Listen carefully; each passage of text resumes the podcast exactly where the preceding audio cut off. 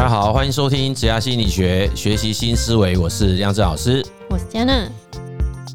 你心里也有不想合作的人吗？不管是在职场上，还是我们自由接案，总是需要与他人合作，建立良好的合作关系。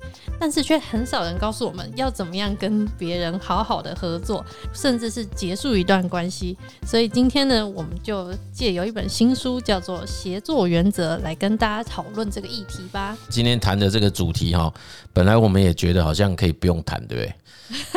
就是好像说啊，反正你要跟人家好好相处，大概就这样就结束。就人类社会不就是以合作为基础吗？对啊，这其实也是阿德勒讲的啦。团体的存在一个很核心的基础就是合作关系。嗯，对。可是我们好像后来想想，那到底要怎么合作？对不对？那现在有没有发现说，实际在职场生活中，你看到很多的不顺遂，有没有？就是很可能就很容易归因在可能是不是我们对于事情的认知或者处理的方法不是很正确，或者说，哎，我们今天跟利害关系人之间的关系，嗯，互动沟通出了问题。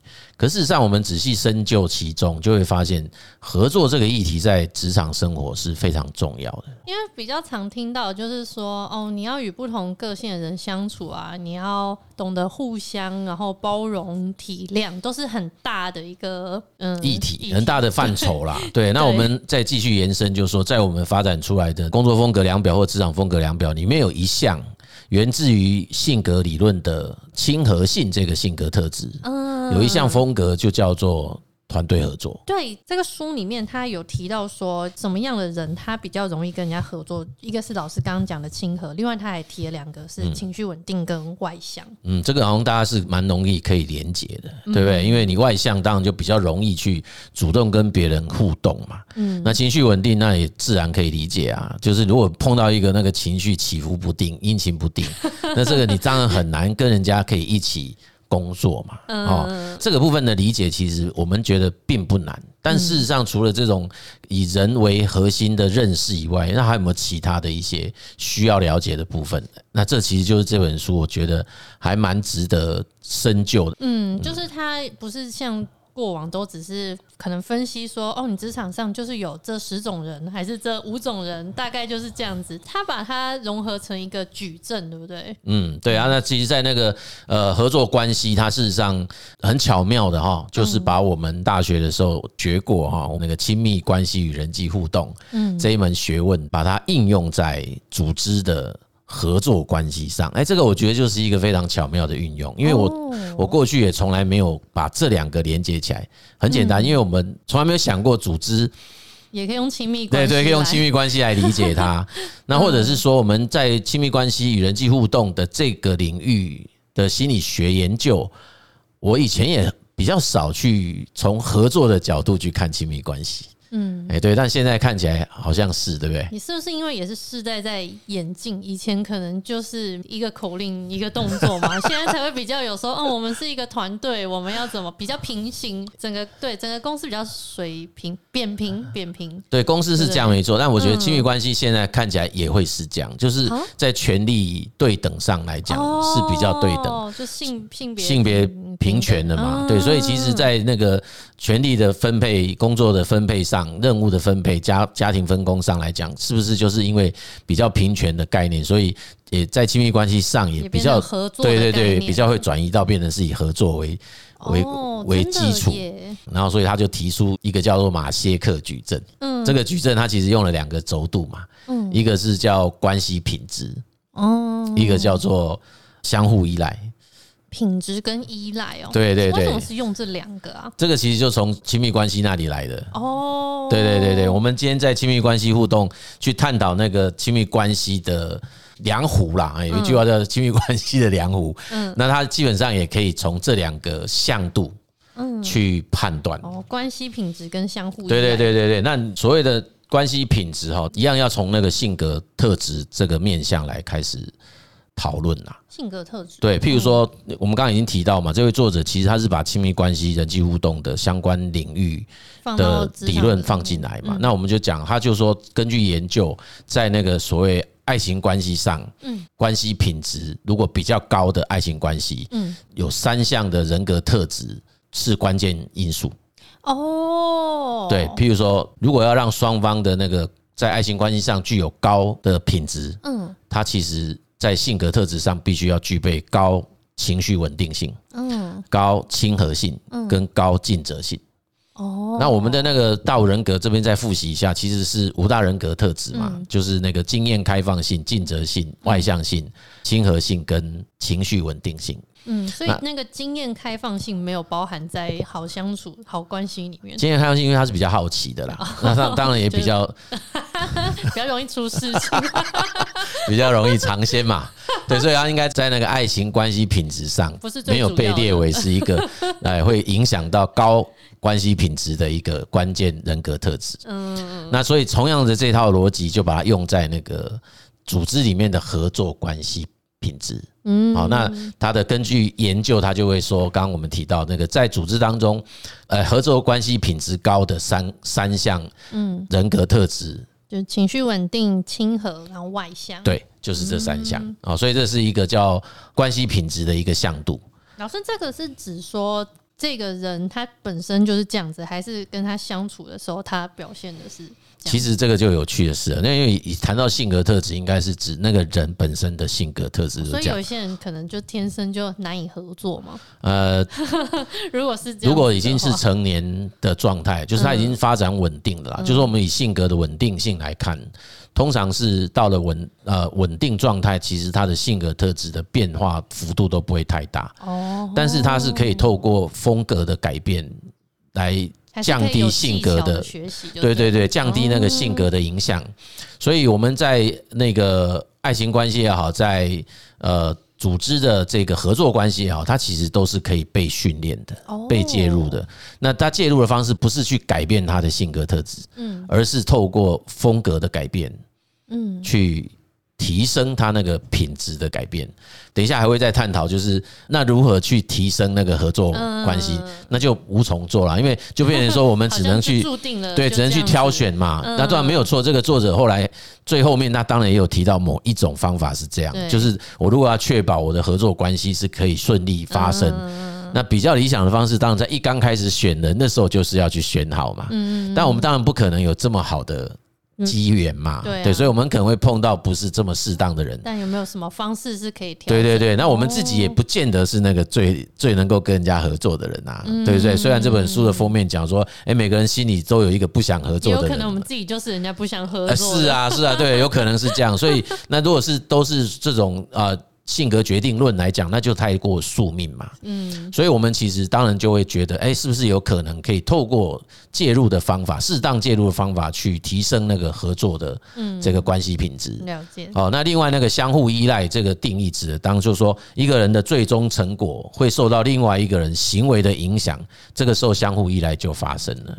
哦，所以这个其实比较容易理解啦，比关系品质好好懂多了。就是在互动当中，我的作为会影响到另外一个人的成果。对对对，那那就是有相互依赖、相互依赖的这样子的关系发生嘛。所以就是马歇克的矩阵，就是一边是关系品质，然后另外一边是相互依赖。对对，所以大家就可以在脑海中形成一个矩阵嘛。关系品质有从低到高，嗯，然后那个相互依赖从低到高。哦，所以你就会看到右上。角那里就是相互依赖很高，关系品质很好，就是完美的合作。对对，那就是一个成功合作啊，完美的合作啊。嗯，对。那如果说是那个相互依赖是很高的，嗯，但是关系品质很差的，好可怜。这就是很多人现在最痛苦的状态嘛。就是我必须跟他有很亲密紧密的那个依赖，但是我们的合作品质很……对啊，对啊。那这个其实不只是出现在公司啊，你会发现。以这位作者的专长领域，两性关系来讲，对，也有可能。那应该也有很多是这件事情正在困扰中嘛？不是，那就会去寻找很多外部的协助。那在学校，或者是在其他学术机构，或者是在其他学习机构，在学校，大家应该有很多有这种经验嘛？嗯，就是你的团体报告，猪队友。对啊，你的团体报告，然后这个同学就是一直是很糟糕，这种叫搭便车的效应发生。哎，但是我们现在看到比较年纪大一点的这种团体啊，他就比较容易，大家会说啊，算了算了，我们就也不要得罪人或者是怎样啊，让这样的事情发生。可是他这个状态是处于那种叫不开心、讨厌的合作状态。嗯嗯嗯。那另外还有一种就是叫相互依赖程度比较低，嗯，那关系品质是比较高的。哎，就是彼此之间的独立性是高的哦，但是我们彼此之间在合作上是还没有那么多，对，合作上对对，还没有那么密切嘛，因为你做你的，我做我的，其实影响不会那么大，可是彼此之间是嗯有默契，嗯嗯，哎是会嗯会心一笑，这种的算是什么？他说是高潜力的。哦，就是说，假设潜力变成好的，对对对对对，就是你你在组织当中，也许你可以开始去物色，或者是去有没有这样的人？虽然现在合作没有很密切，但是好像合作起来的成效都还不错。对对对，我们应该在很多场景下都有机会跟你。组织内外的这种有互动关系的对方，就可以尽量跟他增加相互依赖度，也许就可以创造更多高品质的。对对对，或者是我们就是先这样浅尝嘛，它是一个浅酌的浅浅酌的概念。那等到说之后有一个新专案出来，有自己选择队友的空间，嗯，那大概你就会把这样的人直接浮现在你的名单内，嗯，因为他就比较容易可以让我们自己跟对方出现在那种。叫良好合作或成功合作的那个象限。嗯，那最后一个就是那个很低。哎，对啊，就是相互依赖也很低，关系品质也很低。这不是陌生人，这应该是仇人呐。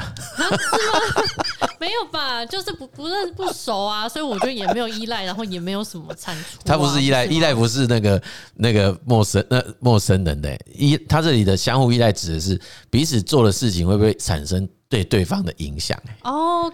哦，就是都没有影响，所以也都没有东西啊。对，如果他以这边在讲，他是相互依赖很低啦。哦，就是他做出来的成果好像不太受到他的影响。可是我觉得这应该会有负值吧？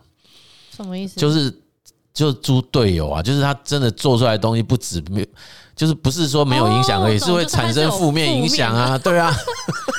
嗯嗯嗯，对吧？那应该会有产生负面影响，但是他这里在他的书上的象限是没有这个位置的，总比你那个相互依赖很高，但是又不好。对，他没有这个象限的，他他他那个象限是应该在另外一个空间的。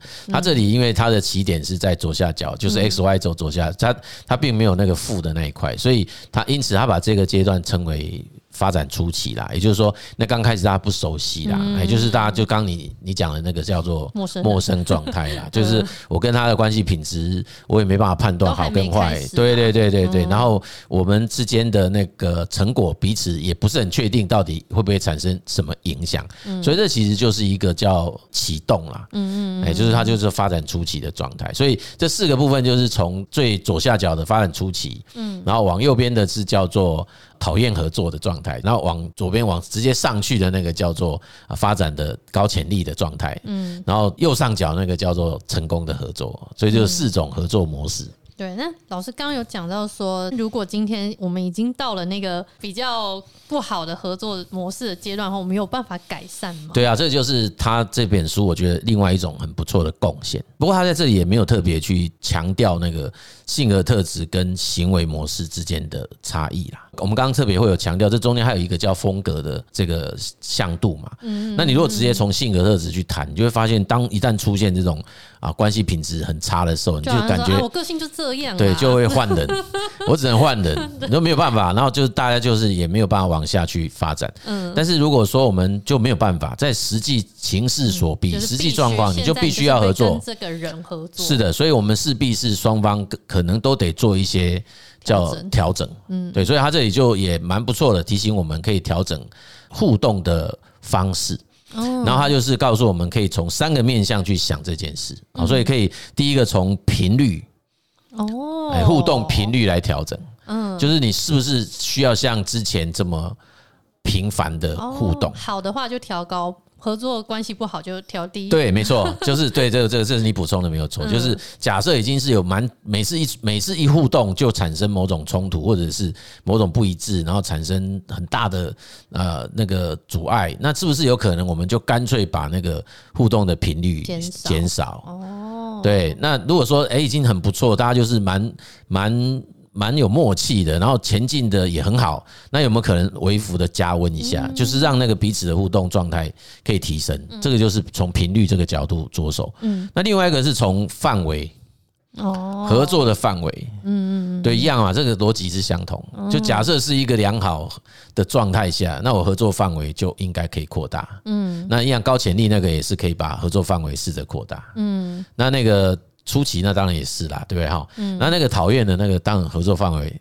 就可能要删减了，就是对对对，是不是有哪一些东西就是不是先暂时搁置啊，冰冻起来？第三个就是强度啦。合作强度跟那个合作的频率，有时候我们比较容易会搞混呐。那我觉得这也还好，反正你大概就会知道那个互动的那种那个内涵其实是不太一样的。哦，对啦，对不对？强度比较是在内涵当中，对对对对对，比较次次数嘛，对对，一种就是那个彼此之间的那个深度哦，就是那个在在合作上面的互动的深度，那个其实是不太一样，那个是跟强度有关。这我很意外，因为一般就是假设我们今天说合作的关系可能已经比较不好的时候，大家会想的是，那我要赶快跟他增加一些互动啊，我要赶快增进这个关系，我要赶快拉近距离。但是作者提的竟然是说，当你一个关系已经合作到有点紧绷状态的时候，你反而是要先先拉远一点点，先把这些刚刚提到频率、范围跟强度都。调低一点，我觉得我很意外，因为我们通常想的都会是我要赶快靠近这个人。对啊，这是他的一种处事逻辑啦。我、嗯、我觉得那也是他的一种应对策略，就是退后一步。对对对对，他那是要以退为进，冷静一下。对，啦以退为进啊。嗯、那我会觉得这个我们延伸的学习就是，其实合作关系，我我也不觉得一开始假设说已经顺利发展到成功合作，然后他就不会再退回了。其实他也有可能会退回来。哦对，他有可能会退回，所以那某一个案子结束之后，就会慢慢又再退回去。对对，那退回是不是要照他原来的那个路径退回？这也不见得啦。嗯嗯。那当然也有可能，确实是这样循序渐进退回啦，这也有可能哈。对，那只是说他倒是在他的那个主张当中特别提到，他不是很建议就是大家要很努力的从那个讨厌合作的状态，然后然后直接要直攻到成功合作，就很硬要。对，他觉得那会很很很辛苦啦。哎，那老师你刚刚讲到退回，那我们就顺便聊。到说，如果今天我们打算确定要结束一段合作关系的时候，那有没有什么样的方法可以让这一件事情比较顺利的去处理掉？哦，对啊，所以其实他也很体贴呢，他里面还有附了很多那个建议的那种说法。哦、对他还有副牌卡。啊，对对对对对，就是去扫他。对对对，他其实有很多对策啦，有很多方法，然后在不同的阶段，他其实都提供了很多的策略跟很多的方法。你要不要举例一下？哎，你说怎么样？好像我很常跟人家结束关系。